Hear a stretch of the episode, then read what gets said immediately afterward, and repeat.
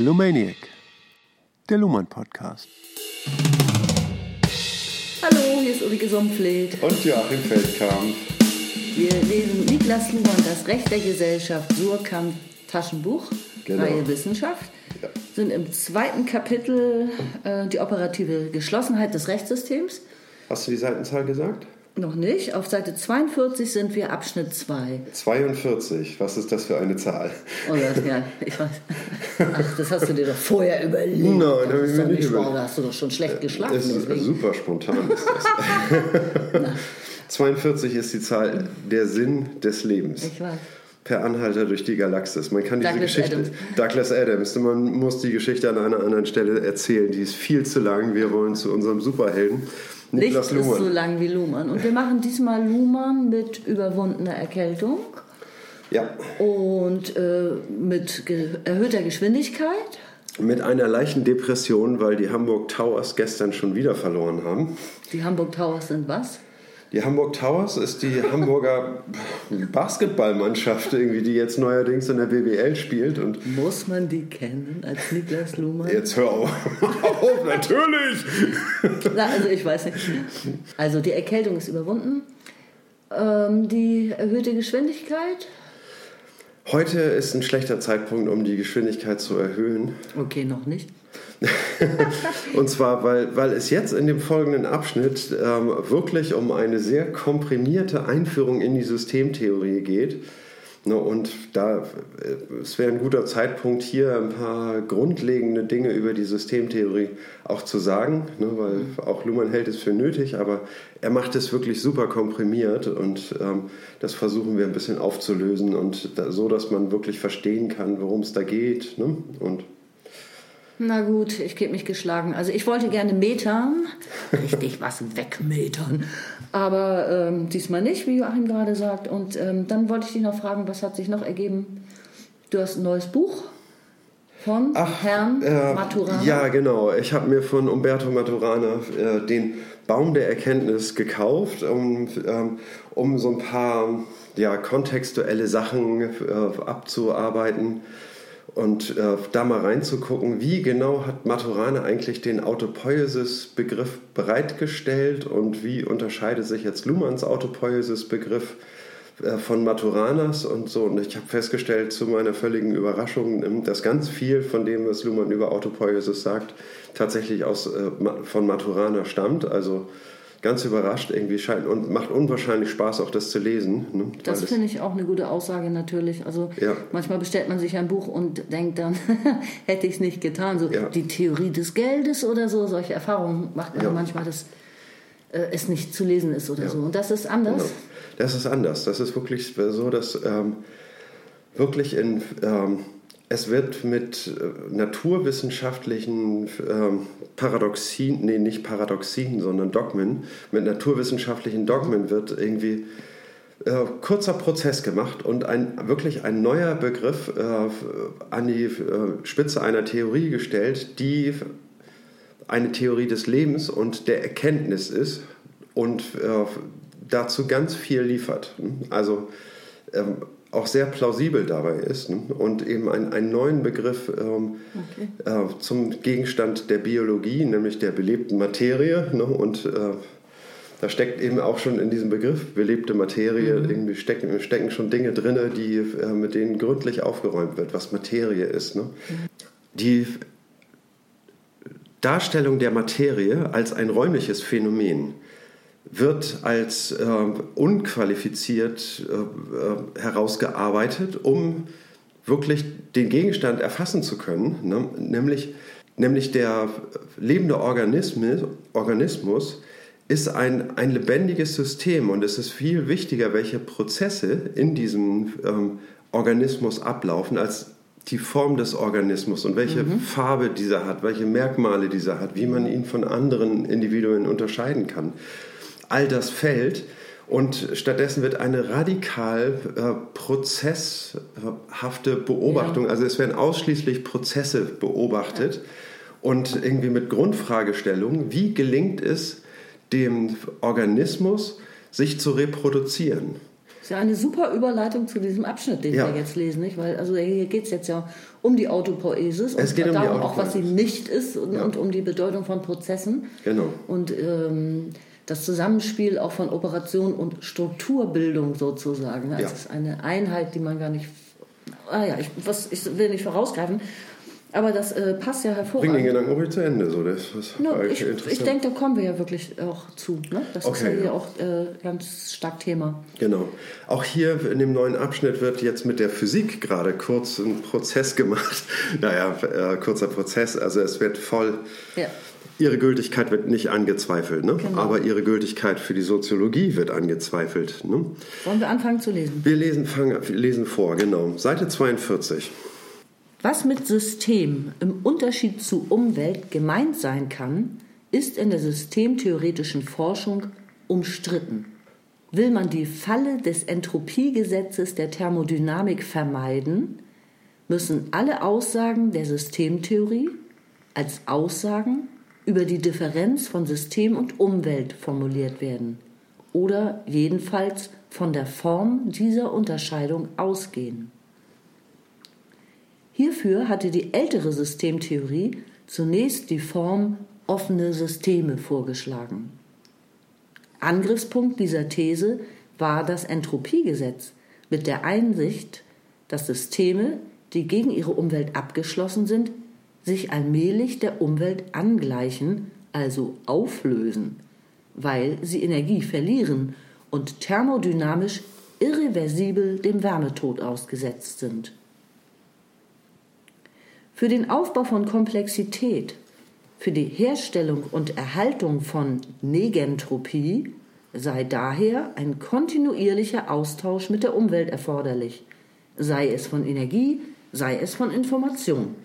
Etwas formaler beschrieben, transformieren diese Systeme Inputs in Outputs nach Maßgabe einer Transformationsfunktion, die es ihnen ermöglicht, einen Gewinn für die eigene Selbsterhaltung auf einem durch Evolution erreichten Komplexitätsniveau einzubehalten. Also hier wird erstmal eine Anspielung auf die, ähm, auf die Thermodynamik gemacht. Das heißt, Thermodynamik stammt aus der Physik und ist eine, ähm, wie soll man sagen, auch bahnbrechende Erkenntnis, nämlich ähm, der zweite Hauptsatz der Thermodynamik der lautet, dass in einem geschlossenen System die Entropie zunimmt. Mhm. Beharrlich zunimmt und nicht abnimmt. In einem geschlossenen System heißt, es kann keine Energie hinzugefügt werden, ähm, noch kann irgendwelche Energie entweichen. Die Energie ist in diesem System vollständig erhalten. Nur das Problem ist, dass ähm, dass die Energie zunehmend in, in, diesen, in diese Gasform, in diese Brownsche Bewegung, nämlich die Wärmebewegung übergeht, wo die Teilchen äh, völlig chaotisch alle nur gegeneinander stoßen. Mhm. Ne, und der Körper ist dadurch warm, aber diese Energie kann nicht wieder, ähm, wenn als alle Energie in diesem System in Wärmeenergie übergegangen wird, äh, übergegangen ist, ne? dann, ist die Entrop äh, dann ist die Energie verloren. Sie ist ne? nicht mehr nutzbar. Sie ne? ist nicht mehr nutzbar, also genau. Ich habe so einen Satz gelesen, den ich ähm, gut zu merken fand. Physiker bezeichnen das den Verlust an nicht mehr nutzbarer Energie als Entropie. Genau. Ne? Und nun kann man sagen, irgendwie, naja, aber das ist ja genau das Prinzip des Dampfkessels. Ne? Man muss irgendwie nur ein Loch da reinmachen, wenn der Körper heiß ist. Da muss man ein Loch da reinmachen und dann ist da nämlich auch Druck. Ne? Wo Wärme ist, da ist auch Druck irgendwie und dann kann man das in Energie wieder überführen ne? und eine, ein Dampfkolben antreiben. Ne? Deswegen heißt das System geschlossen. Ne? Es ist ein geschlossenes System ne? und man müsste es öffnen und, und dann kann man die Wärmeenergie eben auch, äh, auch nutzen. Deswegen muss das System geschlossen sein. Ne? So, und jetzt sagt man, sagt die Systemtheorie von Luhmann, ja, wir sprechen aber von Systemen, in dem ähm, äh, das sowohl geschlossen ist, hm, nämlich operativ geschlossen, hm, mhm. Als auch äh, leben wir mit der Behauptung, dass dieses System in der Lage ist, sogar Evolution zu betreiben. Wir sprechen ja vom Rechtssystem, ne, einem Kommunikationssystem. Ne? Und dieses Kommunikationssystem hat eine lange Evolution hinter sich, irgendwie die über viele tausend Jahre sage ich mal, entstanden ist. Eine Kommunikationstradition hat das Ganze ne, mit ganz bestimmten Formen, die sich etabliert haben. Ne, und Luhmann geht weiter und sagt, das Ganze ist ein System ne, mit einem eigenen Code und ähm, einer eigenen operativen Geschlossenheit. Und dieses System hat sogar eine Evolution hingelegt. Und eine Evolution heißt, es entsteht etwas, wo vorher nichts war, eine Struktur und eine Prozesshaftigkeit, also wie ein lebender Organismus ja. ist da entstanden, ne, aus dem Nichts. Und das ist genau das Gegenteil von, ähm, äh, von Entropie, das ist Negentropie. Ne? Mhm, gerichtet, ne? ja. Ein, hat eine äh, geordnete Form sozusagen. Ja. ja. Also ich meine, man könnte ja auch ganz lax sagen, dass die physikalische Systemtheorie nicht auf die Gesellschaft zutrifft, sieht man jeden Tag, weil sonst, also wir, wir lösen uns ja nicht auf. Unsere Kommunikation ja. löst sich definitiv nicht auf. Ja. Und auch nicht, erst recht nicht, die spezifische Kommunikation in der, im Rechtssystem, in der, in, der, in der Politik, in der Wirtschaft und so weiter. Richtig. Also dass diese Systemtheorie muss man ja nicht anzweifeln, aber sie ist vollkommen unzutreffend, wenn man äh, Kommunikations... Genau. Äh, die, also als Grundoperation Kommunikation unterstellt. Richtig, ja.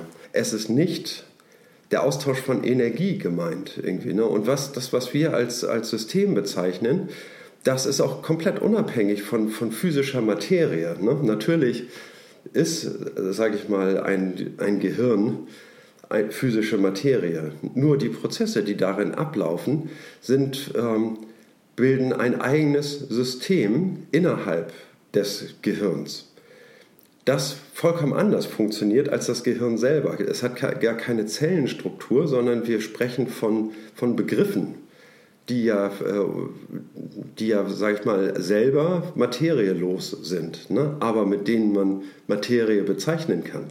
Gehen wir in den nächsten äh, Abschnitt über. Ich lese mal jetzt weiter, Seite 42, der zweite Absatz.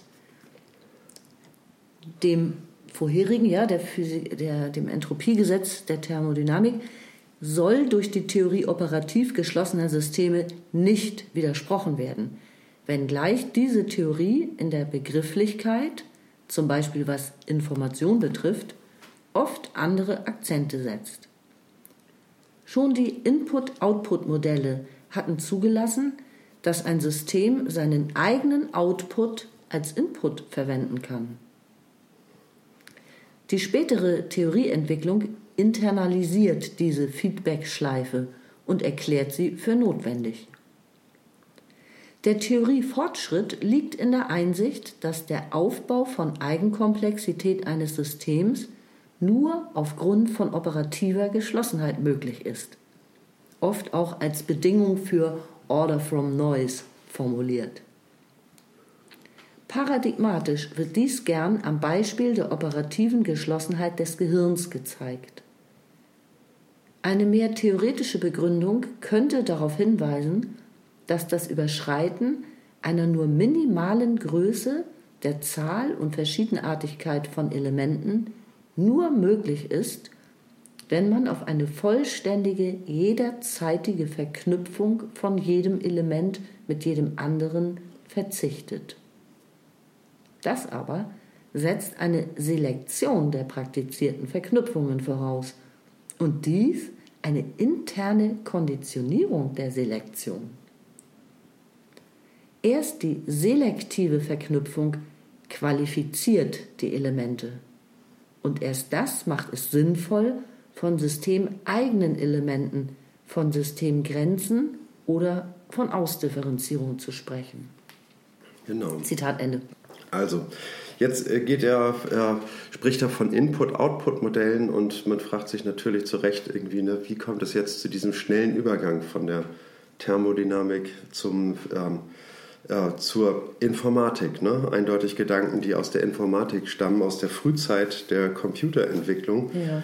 Und das, äh, dieses Input-Output-Modell geht auf Heinz von Förster zurück, der mhm. ein Systemtheoretiker in den USA gewesen ist, aber aus, ähm, aus Österreich stammt. Und ähm, der hat ja, System, Theor äh, Systemtheorien entwickelt, allerdings ähm, auf sehr technische Art und Weise. Ne? Und er hat ähm, ähm, Theorien der Selbstorganisation entwickelt. Ne? Und da ging es halt um, um kybernetische Systeme, die zunehmend irgendwie die Aufsichtsfunktion übernehmen sollen über, ähm, ähm, über, ihr, über ihr eigenes Prozessieren. Ne? Mhm. Man kann sozusagen Systeme bauen, die etwas regeln und man kann Systeme bauen, die die Systeme äh, untersuchen, ob sie tatsächlich das regeln, was sie regeln sollen. Ne? Ja. Und äh, gegebenenfalls Alarm schlagen oder entsprechende Gegenmaßnahmen selber einleiten können, um zum Beispiel einen Systemstart irgendwie ne, den, äh, zu machen, um zu gucken, ob dann alles richtig funktioniert. Und erst wenn das nicht funktioniert, dann ähm, Alarm schlagen. So, ne? Und auf diese Art und Weise zunehmend ähm, äh, ja, selbstständige äh, Steuerungssysteme sind. Ja. Ne? Daher stammt diese Überlegung. Ne?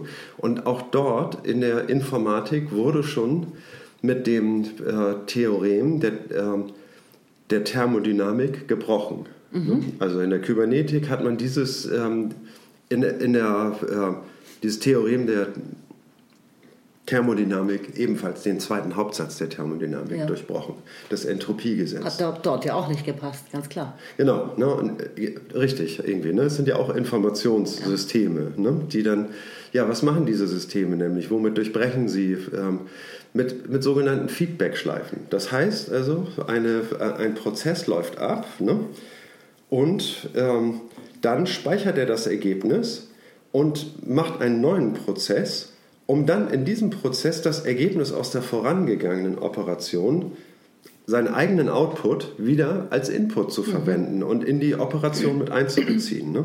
Und damit ist plötzlich, das ist ein äh, Schritt in der Informatik gewesen, sage ich mal, womit es plötzlich möglich wird, solche den Wert von Computern besonders zu schätzen, weil sie nämlich Integrale berechnen können.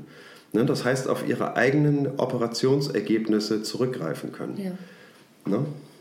Witzigerweise, das, das finde ich wirklich lustig, dass diese, das Entropiegesetz mhm. aus der Systemtheorie der Physik sozusagen nicht zutrifft auf Luhmanns Theorie sozialer Systeme, bestätigt ja umso mehr, dass jedes System, also seine Theorie bestätigt das. Es bestätigt nämlich, dass ja. jedes System aufgrund spezifischer Kommunikation und ganz eigener Autopoiesis seine eigenen Gesetzmäßigkeiten ja.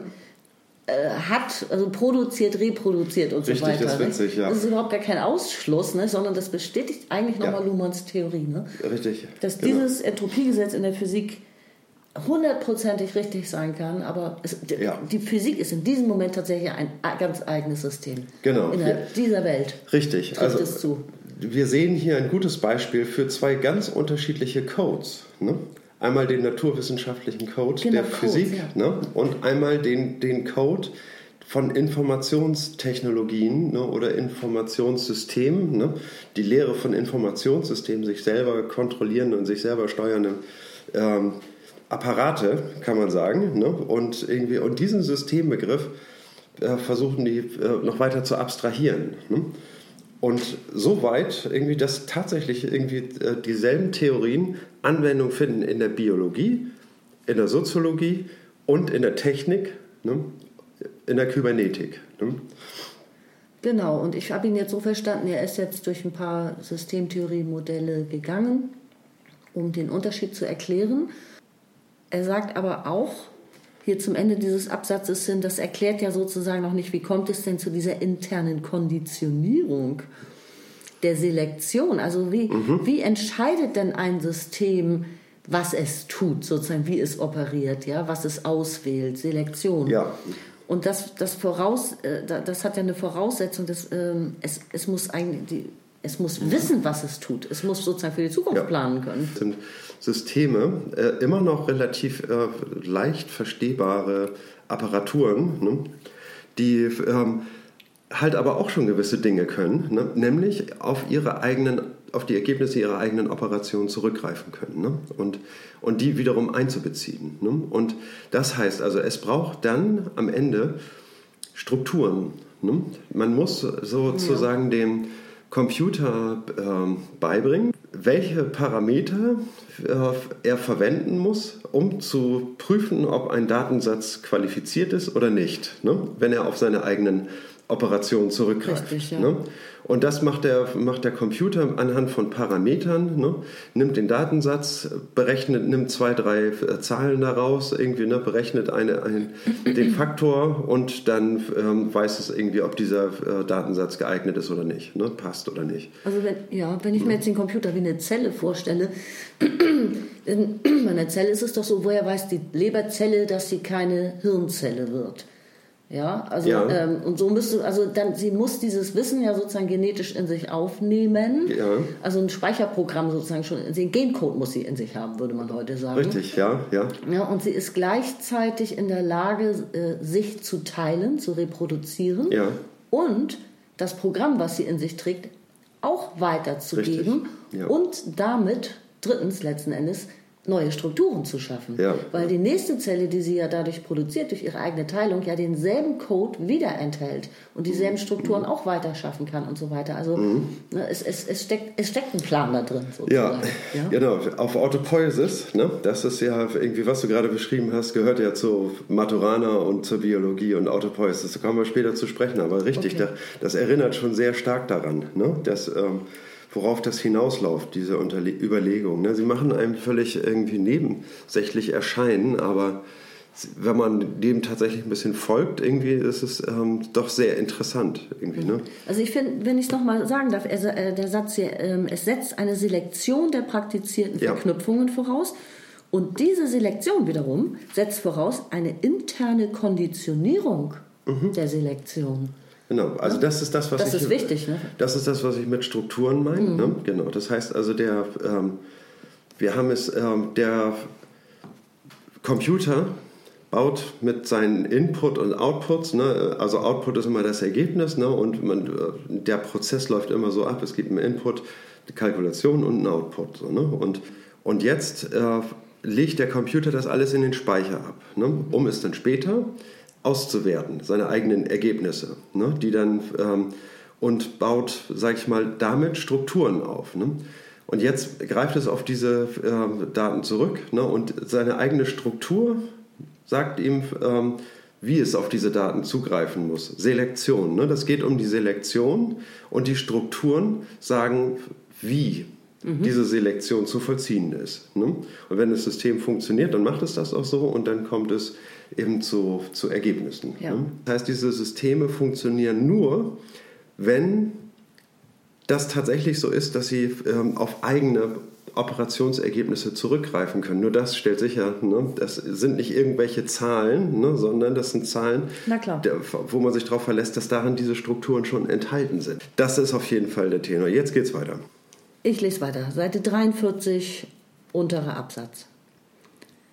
Auch die Theorie der operativ geschlossenen Systeme ist eine Theorie des Unterschieds von System und Umwelt. Geschlossenheit darf deshalb nicht als Abgeschlossenheit verstanden werden. Sie bestreitet nicht, ja betont auf ihre Weise, dass intensive Kausalbeziehungen zwischen Systemen und ihren Umwelten bestehen und dass Interdependenzen kausaler Art für das System strukturell notwendig sind. Man denke nur an die komplexen und hochselektiven physikalischen Bedingungen des Lebens auf der Erde. Es wäre absurd, hinter solche Alltagseinsichten zurückzufallen. In der Systemtheorie ist deshalb seit langem geklärt, dass die Offenheit, die Umweltabhängigkeit, auf der Basis von Materie oder Energie Nichts besagt gegen die These informationeller oder semantischer Geschlossenheit. Wir unterscheiden entsprechend kausale Abgeschlossenheit, Isolation und operative Geschlossenheit. Die Theorie operativer Geschlossenheit der Systeme abstrahiert bei der Definition ihres Gegenstandes von kausalen Beziehungen zwischen System und Umwelt. Sie abstrahiert davon. Richtig. Das heißt, Was heißt in diesem Zusammenhang abstrahieren? Das ist so wie, wie, wie abziehen. Nein, sie, sie, sie mhm. abstrahiert, mhm. sie, sie distanziert sich davon. Oder? Ich habe auch länger darüber nachgedacht, wie dieser Satz zu interpretieren ist, den er da geschrieben hat, bis er am Ende auf eine äh, relativ einfache Lösung gekommen ist. Irgendwie, das heißt also, sie abstrahiert von der Theorie. Ne? Das heißt also, okay. die Theorie ist, ähm, wie soll man sagen, die Gültigkeit dieser Theorie wird überhaupt nicht angefochten. Ne? Ja. Aber die Theorie wird, sage ich mal, auf einer Ebene zweiter Ordnung ne, okay. ne, betrachtet und, äh, und abstrahiert, sage ich mal, von, von dieser Theorie selber mhm. ne, und sagt irgendwie, äh, sagt selber irgendwie, ja, die Gültigkeit bleibt voll erhalten, ne, und, ähm, aber es wird für unser System eine andere Gültigkeit äh, beansprucht als okay. diese. Ne? Und sie also sagt, es ist nur einfacher, als man befürchtet, zu verstehen. Ja, genau. Ne? Okay. Also sie sagt irgendwie, ne, die Kausalität wird überhaupt nicht in Abrede gestellt. Ja. Ne? Aber sie, ähm, auch der Prozess der natürlich stehenden Organismen, ne, obwohl sie operativ geschlossen sind, irgendwie mit der Umwelt in einem Austausch. Ne? Nur, dass eben ihre eigenen Erfahrungen das sind, woran sie anknüpfen können. Nur die eigenen Erfahrungen, daran können sie anknüpfen und nicht an die Gegenstände selber. Ne? Das heißt, die, ja. äh, sie kann nur auf äh, die eigenen Outputs auswerten ja. ne? und nicht die äh, Outputs anderer Systeme, ne? wie der Natur, ne? die offenbar eben auch in einem systematischen Zusammenhang stecken, ne? wie eben die Naturgesetze ganz klar zeigen. Ne? Mhm. Also es, äh, ähm, ich möchte noch gerne was zu den Kausal oder zu Kausalität sagen. Ja. Also er sagt ja, ähm, es gibt diese Kausalbeziehungen. Also wenn zwei Kugeln zusammenstoßen ne, und sie, äh, ja. die eine hat diese Masse, die andere jene Masse und eine gewisse Elastizität, ne, dann wird sich der Impuls so und so äh, verhalten. Ne? Und darin ist eine, eine Kausalität im naturwissenschaftlichen Sinne enthalten, die genau beschrieben werden kann. Ne? Also ich würde sagen, es heißt hier bei Luhmann nur, es gibt Kausalbeziehungen zwischen System und Umwelt, heißt wahrscheinlich nur, dass es Wertbeziehungen gibt. Und es sagt nichts darüber aus, wie groß die sind oder ob ja. sie gleich groß sind oder genau. ob sie so ausfallen wie gewünscht, was jetzt wieder auf den Zweck ja. anspielt. Ja? Richtig. Also das Ganze liegt äh, nicht auf, auf dieser Ebene. Das heißt, natürlich macht man Kausalbeziehungen. Wenn man irgendwie äh, gegen einen Stein tritt, dann tut das weh. Und äh, das wird, äh, ist ganz klar eine Kausalität zwischen dem gegen den Stein treten und dem Wehtun äh, herzustellen. Ursache und Wirkung, dem wird überhaupt nicht bestritten. Diese Erfahrung ne, ist das, was, ähm, was gespeichert wird, wovon abstrahiert werden muss. Ne, genau. Von der Kausalbeziehung. Ähm, sehr schön verständlich finde ich auch dieser, äh, das Wort das Isolation, sagt er hier. Es, es geht ja. nicht um Isolation natürlich, sondern es ja. geht um operative Geschlossenheit. Genau. Also es ist wirklich, es, da ist ein, ein, Adjektiv oder ein Verb drin, könnte man sagen, operieren. Genau. Ja? Also ja. Es, es, das muss man unbedingt auch zusammen nennen. Es geht nicht um Geschlossenheit, es geht um operative Geschlossenheit. Richtig.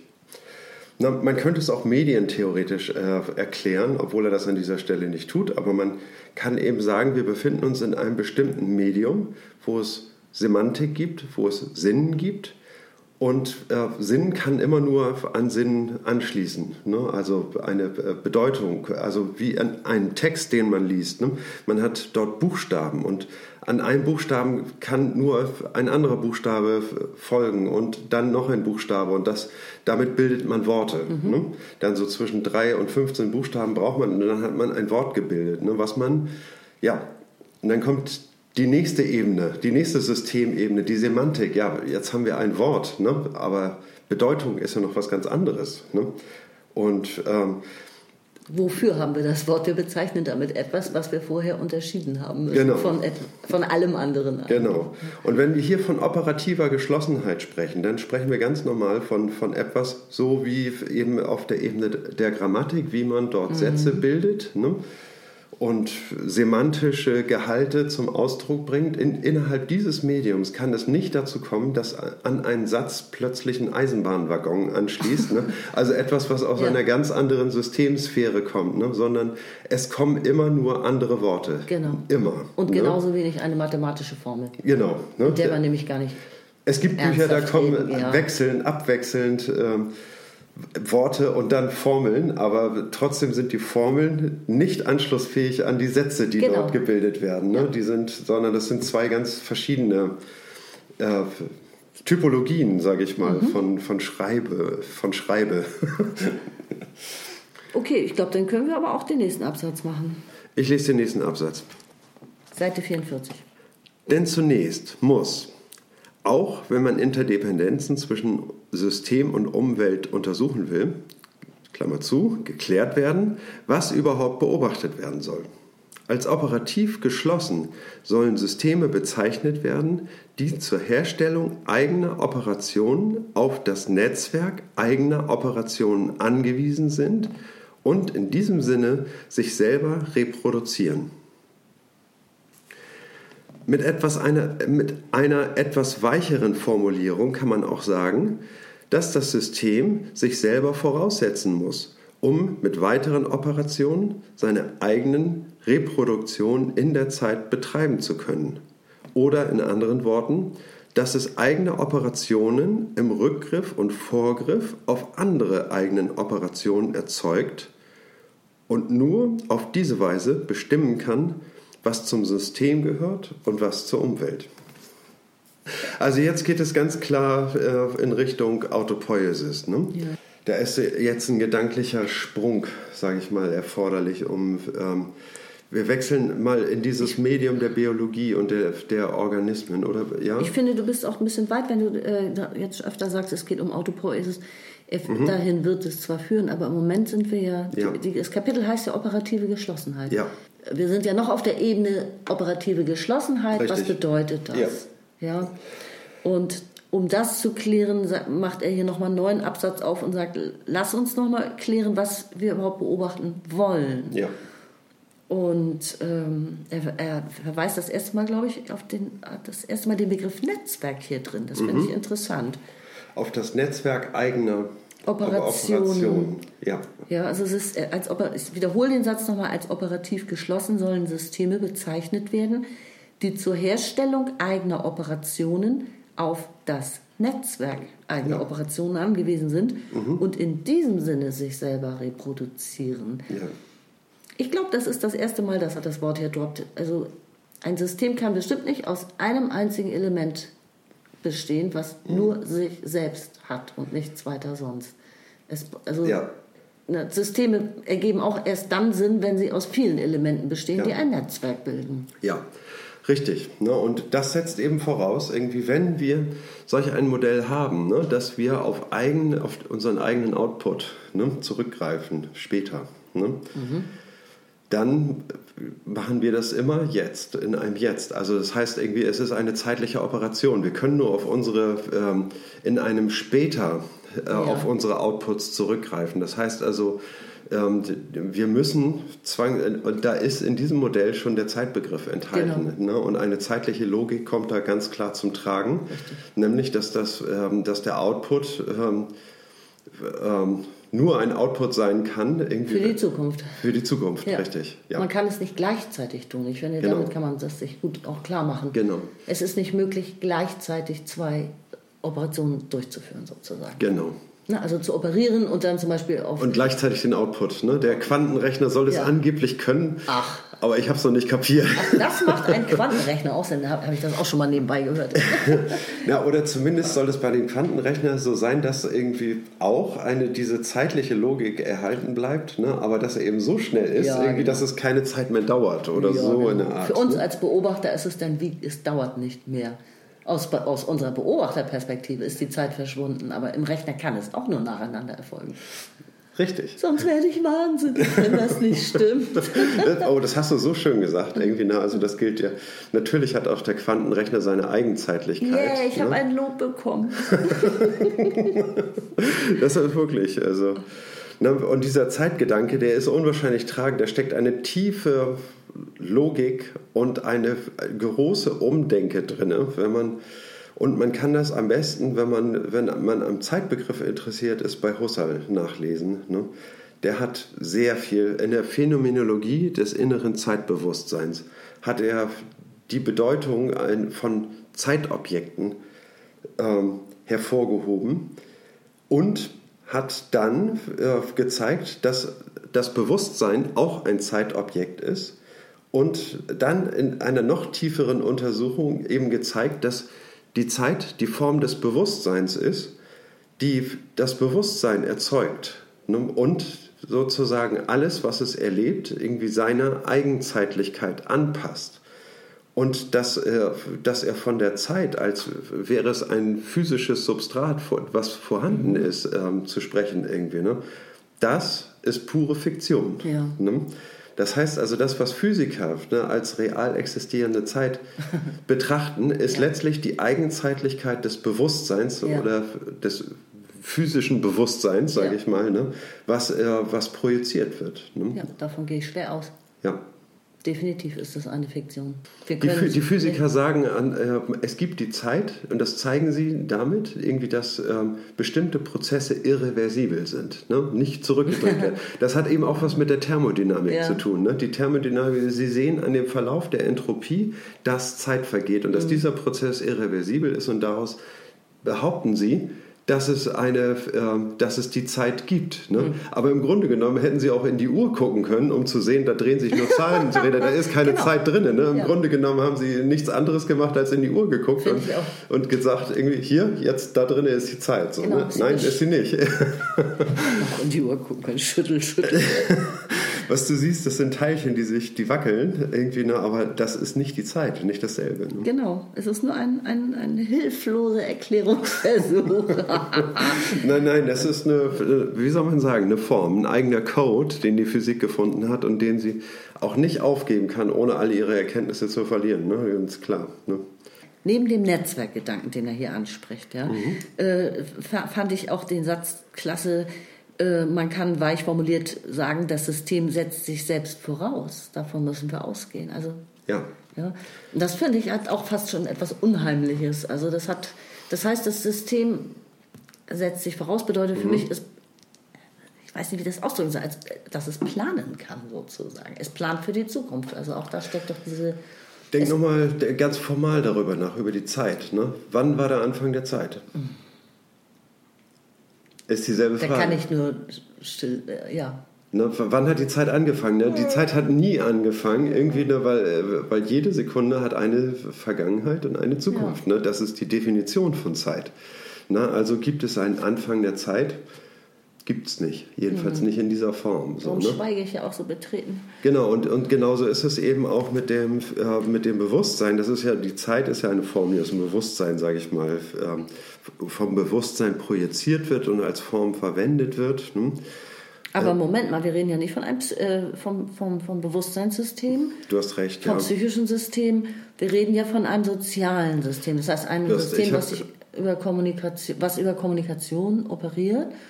Und ähm, dieses System setzt sich, also müssen wir davon ausgehen, dass es sich selbst voraussetzt, ich glaube. Ja, das setzt sich selber voraus. Indem es das tut, indem es auf seine Ergebnisse zurückgreift, ne? setzt es sich selber voraus. Ne? Genau. Weil das ist mein Output. Ne? Und da setzt es sich, in diesem Moment setzt es sich wirklich selber voraus, irgendwie, ne, dass es äh, sozusagen dieses Element, was es produziert hat, wiederum darauf voll zugreifen kann und voll äh, wieder einbeziehen kann in seine Überlegungen. Und zwar für die Zukunft. Für die Zukunft, ja. ja es, ne? Also es gibt ja sozusagen eine Planung. Also die Planung ist nichts weiter als die Autopoesis zu vollziehen. Ganz abstrakt gesagt. Die Struktur. Die, naja, ich meine, das System bildet, äh, kommuniziert, ja. ein System kommuniziert ständig so und bildet dann entsprechend Strukturen, so dass es seine Autopoesis ja. fortsetzen kann. Richtig, ja. Und das heißt, es gibt eine Zukunftsorientierung, da ist die Zeit auf jeden Fall drin enthalten. Genau. Ne, also, ja, ne, was dieses System will, ne? dieses System will eigentlich gar nichts. Dieses System will nur Autopoiesis irgendwie. Ne? Das heißt genau. also, die ähm, Autopoiesis ist die Bedingung ne? und die Strukturen existieren nur, ich greife schon wieder voraus, die existieren nur, wenn es ähm, solange das System operiert. Ne? Das ist Vorgriff auf Autopoiesis. Das hast du jetzt aber. Äh, okay, ich hab's verbockt. du hast jetzt schon auf Autopoiesis vorgegriffen. Ne? Wir sind bei dieser operative Geschlossenheit ne? und diese ganze Logik, sage ich mal, ne? von ähm, auf seine Outputs zurückgreifen, auf seine eigenen Elemente zurückgreifen, mhm. heißt, dass wir auch Zeit einbeziehen müssen als ein, als ein wichtiges Formelement, ja. eben um auf unsere äh, Vorgängerüberlegungen eingehen zu können. Ne? Okay, ich glaube, wir können weitermachen. Seite 45, möchtest du weiterlesen? Ja, gerne. Die Innovation, die mit dem Begriff der Autopoiesis eingeführt ist, überträgt die Vorstellung, der selbstreferenziellen Konstitution auf die Ebene der elementaren, für das System nicht weiter auflösbaren Operationen des Systems und damit auf alles, was im System für das System als Einheit fungiert. Es geht also nicht mehr nur um Selbstorganisation im Sinne systemeigener Bestimmung und Veränderung von Strukturen, also auch nicht mehr nur um Autonomie im alten Sinne von Selbstregulation. Damit fällt zugleich ein neues Licht auf ein altes Problem, nämlich auf das Verhältnis von Struktur und Operation, Norm und Handlung oder Regel und Entscheidung. Oh, jetzt hast du aber mein Lieblings, also ein sehr wichtiges Wort in dem Satz weggelassen. Habe ich? Da in Klammern steht das Wort Prozess, ist ja super wichtig. Ja, das Weil ist das richtig. Prozessuale ist ja eigentlich der Clou überhaupt dabei. Ja. Was ist der Unterschied zwischen Prozess und Operation? Die Operation operiert nur und indem sie operiert, prozessiert sie. Also Prozess ist. Ich meine, der Prozess ist das äh, Voranschreiten der Operationen. Es, Da lachst du. Was gibt's denn da zu lachen?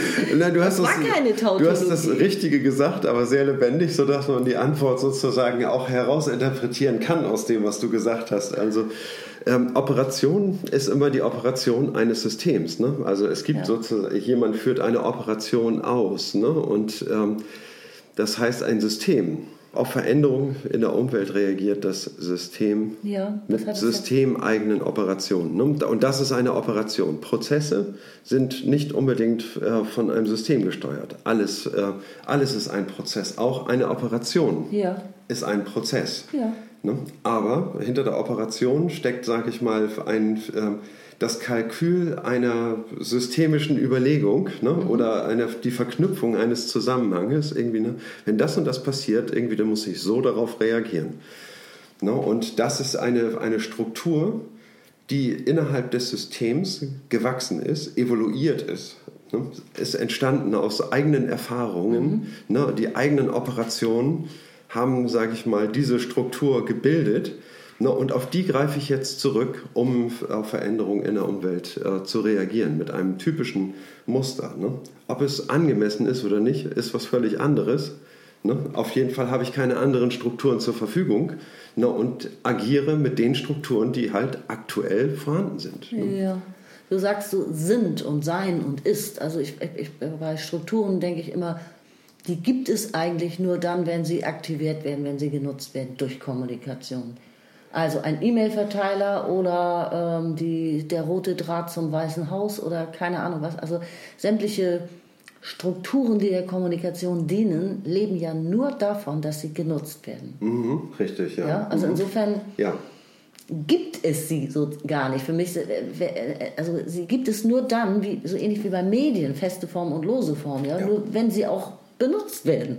Ja, aber natürlich werden sie benutzt. Ne? Das ist das. Ähm, ich, ach, ich weiß, was du Verstehst raus willst. du? Ich will auf die, Ja. auf, auf die Selektion von, von Strukturen äh, willst du hinaus. Ne? Aber die Strukturen sind äh, zunächst mal das, was einen vorgeben, ne? wie man auf, auf bestimmte Situationen ähm, reagiert. Ne? Nee, die Strukturen schafft man, indem man operiert. Das sehe ich genau andersrum. Nein, nein, nein, das ist, äh, die Strukturen brauchst du auch für die Selektion. Sowohl als auch, das ist eine Henne-Ei-Frage. Aber durch, durch Operationen schaffst du ja Strukturen. Und wenn du sie dann hast, dann kannst du sie einfach nutzen für die nächsten Operationen. Aber im Grunde schaffen Operationen ja Strukturen. Die Strukturen entstehen doch erst durch Operationen. Ja, das ist eine Wechselbeziehung. Das Genau. ist ein, eine Wechselbeziehung. Ne? Also Ja. wir haben den Kommunikationsfluss ne? und wir haben den äh, Fluss, sage ich mal, struktureller Änderungen. Ne? Und der Kommunikationsfluss ist das, was aktuell immer passiert. Ne? Ja. Wir kommunizieren jeden Tag. Ne? Und das sind, äh, aber der strukturelle Wandel ist eine Bewegung, die sehr viel langsamer ist Ja. irgendwie. Ne? Das heißt also erst, sage ich mal, beim, beim dritten Scheitern irgendwie ne, merkt man, dass man irgendwie was falsch macht und, ähm, und dann überlegt man sich, ob man nicht vielleicht mal was ändern sollte. So, ne? Und das heißt, dann ist Strukturwandel angesagt. Die Abschaffung des Münztelefons zog sich über zehn qualvolle Jahre hinweg. Und ich glaube, ich kriege immer noch 3,50 Mark von der Deutschen Post für meine aufgeladene Karte. Für die Telefonkarte, ne? Für die Telefonkarte. Diese Abzocker. Ja. Mal 80 Millionen Bürger? Hm. Ja. Also, es geht nicht mehr nur um Selbstorganisation. Es geht auch nicht nur um Autonomie, sondern es geht eben um dieses Verhältnis zwischen Struktur und Operation. Ja. Jetzt geht es um das Verhältnis äh, von Struktur und Prozess. Sind die Strukturen etwas, was wie in Stein gemeißelt ist und ähm, wo, sag ich mal, nur noch der Prozess, die Systemoperation, äh, diese Struktur richtig verstehen müssen, um dann äh, danach zu operieren? Mhm. Oder sind diese Strukturen nicht etwas, was grundsätzlich variabel ist? Na klar. Ne? Das ist, sind ja im Rechtssystem. Ne? Und jetzt stellen wir uns nochmal die Frage, ähm, wenn wir dieses Verhältnis von Struktur und Operation ne? ja. nach den Prinzipien der Autopoiesis betrachten ja. ne? und dann darauf zurückkommen irgendwie, und jetzt fragen wir uns, was Recht ist, ne?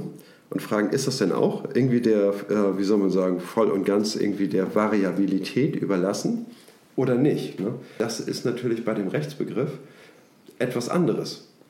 Da gebe ich dir natürlich völlig recht. Wir müssen auf den Begriff Autopoiesis nochmal genauer eingehen. Das finde ich total wichtig an dieser Stelle. Ähm, und Warum? zwar. Hm? Warum?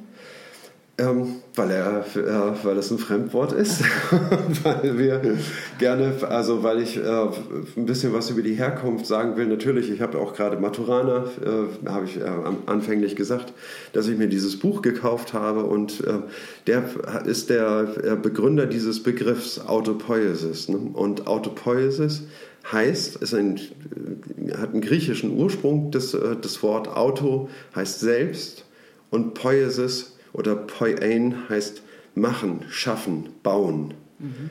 Also im Sinne davon, dass man ein Werk erstellt. Okay. Und dieser Begriff kommt wiederum aus dem, aus dem Griechischen und äh, ist ähm, sehr berühmt geworden durch Aristoteles irgendwie und der verbindet damit noch einen anderen Begriff, nämlich Praxis. Praxis und Poiesis.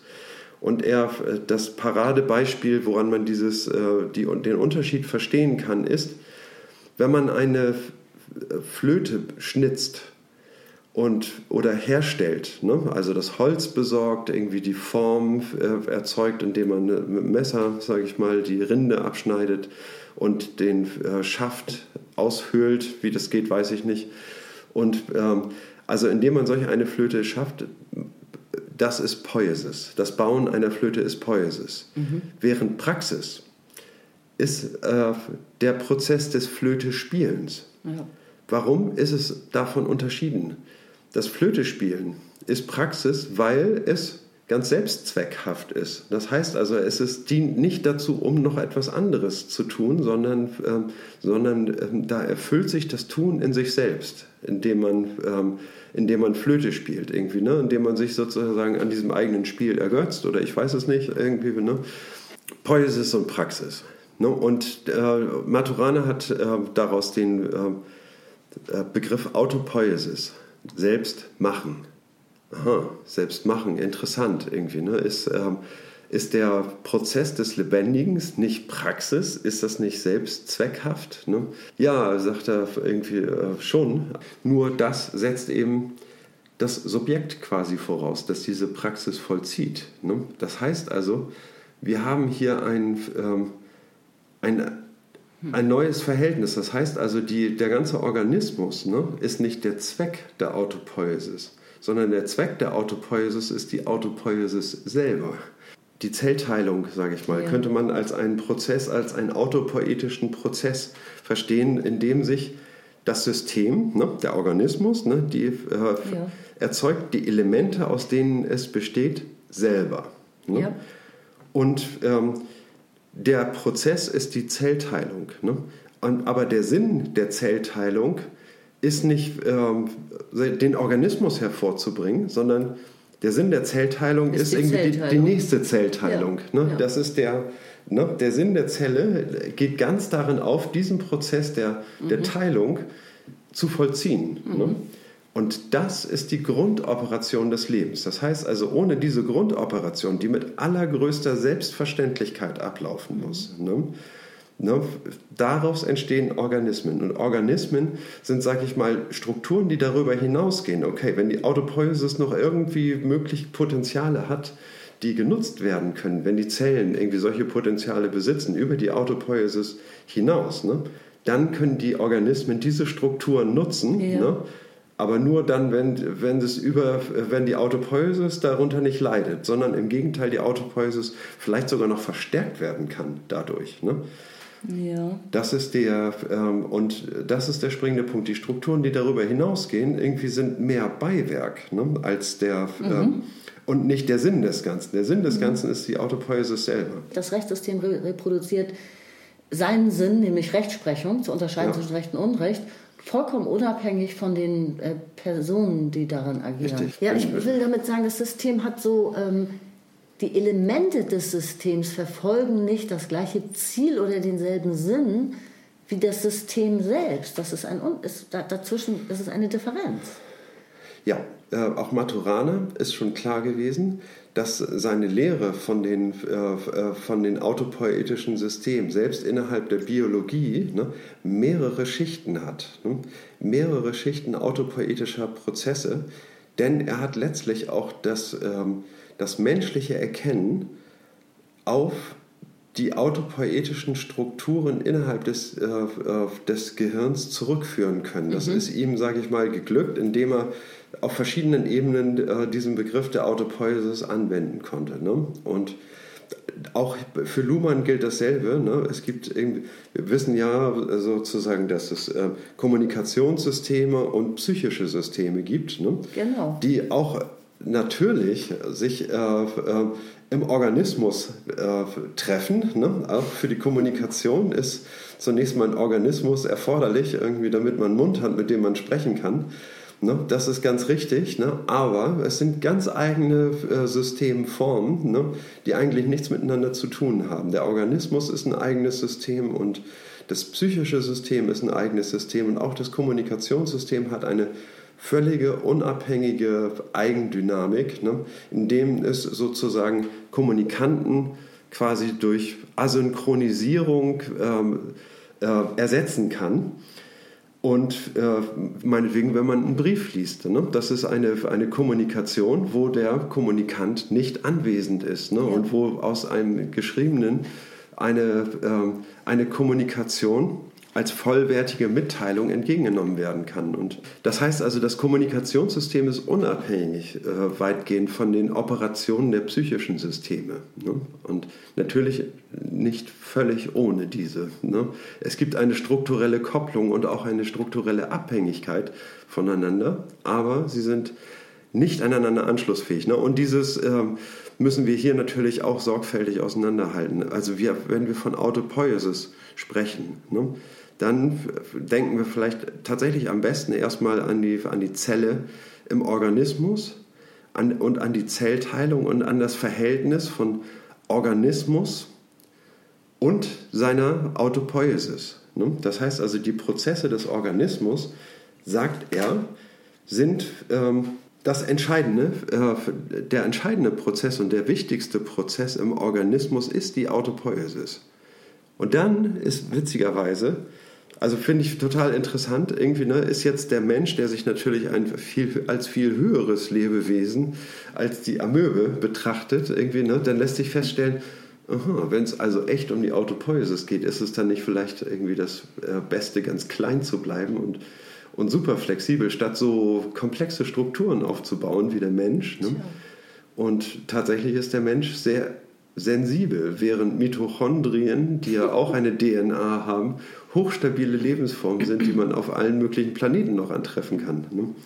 Ne, das heißt also, die Autopoiesis bringt eine ganz neue Perspektive äh, in, das, äh, in die Biologie hinein, ne, indem man wirklich ähm, einen Systembegriff zur Verfügung hat, der, der es ermöglicht, ähm, Organismen zu verstehen. Ne? Und wie soll man sagen, von außen nach innen. Also angenommen, die Autopoiesis ist das Wichtigste, irgendwie fangen wir da mit der Untersuchung an. Wie betreibt dieses, äh, äh, diese Kreatur ihre Autopoiesis? Ne? Und ähm, daran anknüpfend irgendwie dann weitere Prozesse. Wie unterstützen die anderen Prozesse die Autopoiesis? Ne? Und äh, wie knüpfen sie sich daran an? Ne? Und kann daraus richtig ein, ein System aufbauen, wo verschiedene Schichten neuer Systeme äh, sichtbar werden. Okay. Dann können wir den nächsten Abschnitt lesen, oder? Ich lese weiter. Seite 45, zweiter Absatz. Irritierend am Begriff der Autopoiesis und Anlass für eine umfangreiche kritische Diskussion ist vor allem, dass der revolutionierende Effekt des Begriffs in einem umgekehrten Verhältnis steht zu seinem Erklärungswert. Der Begriff sagt nur, dass es Elemente und Strukturen eines Systems nur gibt, wenn und solange es seine Autopoiesis aufrechterhalten kann. Er sagt nichts über die Art der Strukturen, die sich daraus im Zusammenwirken mit strukturellen Kopplungen zwischen System und Umwelt ergeben. Autopoiesis wird mithin als Invariante eingeführt, also eine nicht veränderliche Aussage. Ja, das ist invariant. Ne? Autopoiesis muss es immer geben. Ne? Genau. Ansonsten fallen alle Strukturen in sich zusammen. Sie ist bei allen Arten von Leben, bei allen Arten von Kommunikation stets dieselbe. Und wenn das Rechtssystem ein autopoetisches System eigener Art ist, dann gilt das für jede Rechtsordnung gleichermaßen, nur bezogen auf den Code, der die Operationen des Systems dem System zuordnet. Aber das erklärt noch nicht, welche normativen Programme das System ausbildet. Mhm. Also das hatten wir eigentlich vorhin, das, so wie die Zelle, das erklärt noch nicht, ob es eine Leberzelle wird sozusagen. Das, genau, ne? genau. Ne? Das ist, äh, trotzdem können wir aber schon beobachten, ne? interessanterweise. Ne? Wir machen, haben irgendwie die Autopoiesis als Invariante. Ne?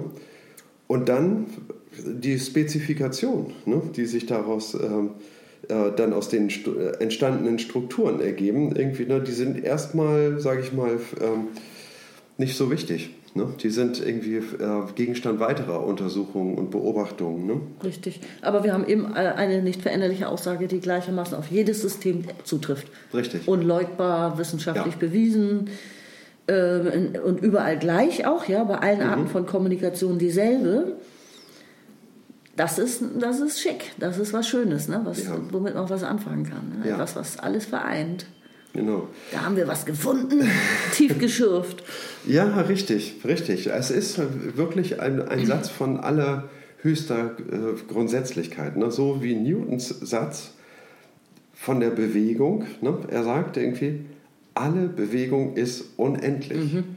Vorher war alle Bewegung endlich ja. und das, was man empirisch beobachten kann, war nur ausschließlich endliche Bewegung. Ja. Okay, bei den Sternen da hat man die große Ausnahme gemacht, irgendwie, ne? die scheint unend, scheinen unendlich zu sein ne? und bewegen sich in Epizyklen. Ne? Und da ist ja auch dann schon die Hemisphäre, in denen die Götter unterwegs sind. Das ist ein Paradigmenwechsel, ja, auf jeden Fall. Ne? Er spricht ja auch revoluierende Erkenntnis. Nein, er sagt, nee, der, dass der revoluierende Effekt des Begriffs, und damit meint er natürlich Autopoiesis. Oh, ja, ne? tatsächlich. Also das mhm. ist eine Revolution und auf jeden Fall ein Paradigmenwechsel in der, in der Biologie, ne, die Dinge so zu betrachten.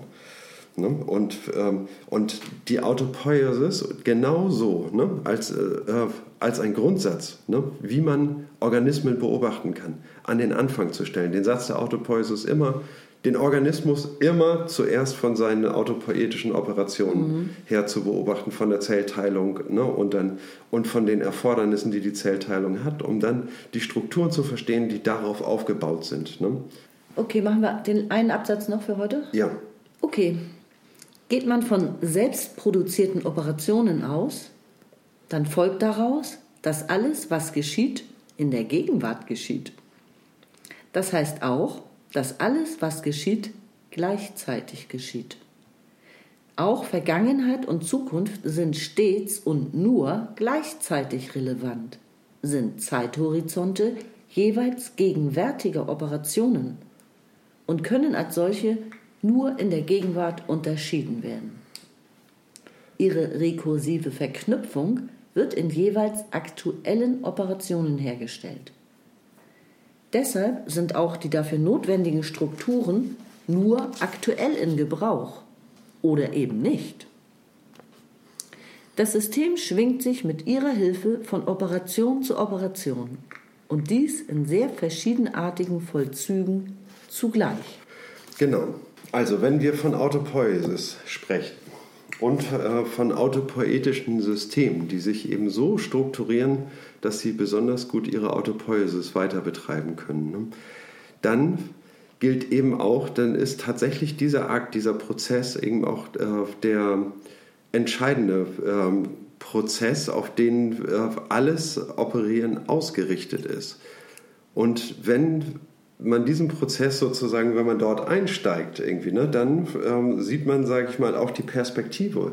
Äh, die Perspektive wird dann auch in, de, in, die Gegenwart versetzt, in den aktuell stattfindenden autopoetischen Prozess. Ne?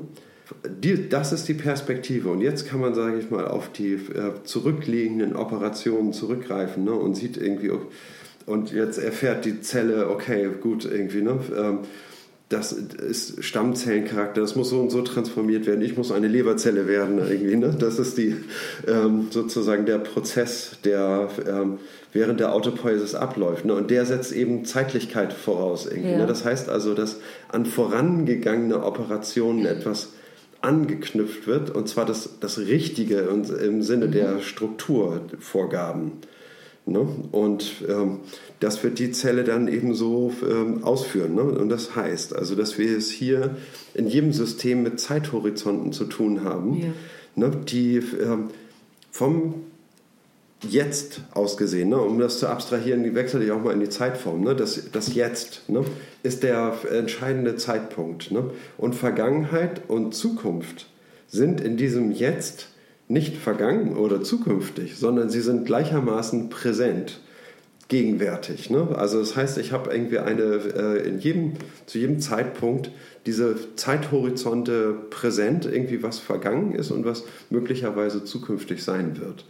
Ne? Um als Form, um äh, mich orientieren zu können mit meiner Struktur im aktuellen Prozess. Mhm. Das heißt also, die Form der Zeitlichkeit irgendwie wird von, von, dieser, von diesem Zeitstellen jetzt aus ähm, perspektiviert, hergestellt. Ja, ja.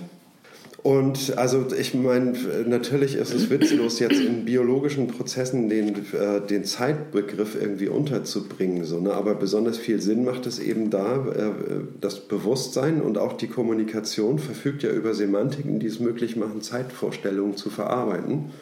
Und ähm, man kann eben sagen, in diesen Systemen sind, äh, ist die Zeit, sage ich mal, eine, eine Grundform des, ja. äh, jedes Prozesses, ne, die verwendet wird, um äh, vergangene Operationen zu rekurrieren. Ne? Also das heißt, auf, auf Strukturen, die jetzt vorhanden sind, zurückzugreifen um aus diesen Strukturen wiederum Erinnerungen zu machen. Mhm. Ne, das heißt also, die Strukturen sind quasi äh, darin ist die Vergangenheit enthalten. Ne? Aber diese Strukturen sind wie so ein Datenspeicher. Die DNA ist eine lange Eiweißkette. Ne? Wie ist sie zu lesen? Das ist, da, da wird es ja eigentlich erst interessant. Ne? Und man kann jetzt schon sagen, dass es natürlich nicht gelingt, die DNA zu entschlüsseln. Ne? Aber wie die, welche Rolle spielt die DNA im, ähm, im ganzen Prozess, im ganzen Leben einer Zelle um meinetwegen diese Ausdifferenzierung zu, äh, zu, zur Leber hinzubekommen. Ne? Wie ist diese, äh, wie kommuniziert die DNA das innerhalb ja. des, des Zellwachstums? Das wissen wir nicht, ne? Das wissen wir nicht. Das wissen nein. wir tatsächlich nicht. Nein. Aber diese Frage ergibt sich aufgrund der Autopoiesis, der Grundform. Genau. Ne? Und wenn wir als Wissenschaftler verstehen wollen, diese biologischen Prozesse, sind wir natürlich da irgendwie auch auf die Zeitform angewiesen ne? ja. und, den, äh, und sehen sozusagen diesen ganzen Prozess, der da durchlaufen wird, den ein ganzes äh, Organismenindividuum durchläuft, irgendwie, ne? immer mit der Zeitform. Ne? Mit der Zeitform und mit der Netzwerk. Form. Ne? Er sagt, ja. verweist ja nochmal darauf, dass diese ganzen Operationen gleichzeitig geschehen. Ja. Ne? Also es handelt sich um Operationen im Pluralen und eben nicht um ein Element, was einmal operiert oder so, sondern um unendlich viele, unbeobachtbar viele Elemente in einem System, in einem Organismus genauso wie im Rechtssystem. Ja. Und diese ganzen Operationen verlaufen zeitgleich. Ja. Also das ist jetzt natürlich ein ziemlicher Ritt durch die Systemtheorie gewesen. Das ist eine ich möchte an der Stelle auch noch mal darauf aufmerksam machen, dass es auf der äh, es gibt eine sehr gute allgemeine, äh, allgemeine Einführung in die Systemtheorie. Als Podcast über alle möglichen Podcast-Kanäle verfügbar von der Autobahnuniversität heißt das und äh, Einführung in die Systemtheorie eine 14-stündige Vorlesung, also 14 Sitzungen von Luhmann höchstpersönlich, allgemeine Einführung in die Systemtheorie. Die hat er in Bielefeld durchgeführt. Das Ganze ist äh, wunderbar anzuhören. Äh, also das möchte ich äh, sehr empfehlen, wenn man das vertiefen möchte. Mhm. Ne? Aber man braucht eben auch ganz schön Zeit, um diese 14 Podcasts durchzuhören. Irgendwie, ne? wer am Rechtsthema dranbleiben will, sollte lieber unsere Sendung verfolgen. Ganz geschickt gemacht. Ja, Ganz natürlich. Das Rechtssystem kommt, glaube ich, extrem wenig vor in den Nummern-Vorlesungen. auch Respekt an den Soziopod. Der, Aber nur am Rande? Nein, nicht am Rande irgendwie. Das höre ich seit Jahren irgendwie mit großer Begeisterung irgendwie äh, sehr oft. Und so Soziopod, die haben auch eine äh, Veranstaltung zu Luhmann irgendwie ne? und also auch sehr gut sehr wie nett, immer. Ne? Ja.